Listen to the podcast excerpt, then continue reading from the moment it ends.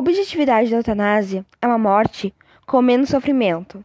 Quem é a favor da eutanásia é o alívio desagradável associada e do sofrer. Já quem é contra a eutanásia são certos domínios da vida humana e dos riscos de maus usos e abusos. A eutanásia quem faz é o próprio médico por uma dose letal e o suicídio medicamente assistido é a própria pessoa que se medica, sendo ajudada por um médico de forma intencional.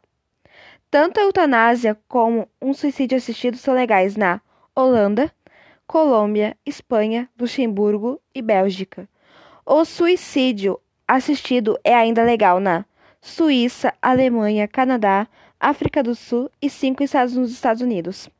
No Brasil, por ser um país religioso, a eutanásia é proibido porque perante Deus, só ele tem o direito de dar e tirar a nossa vida.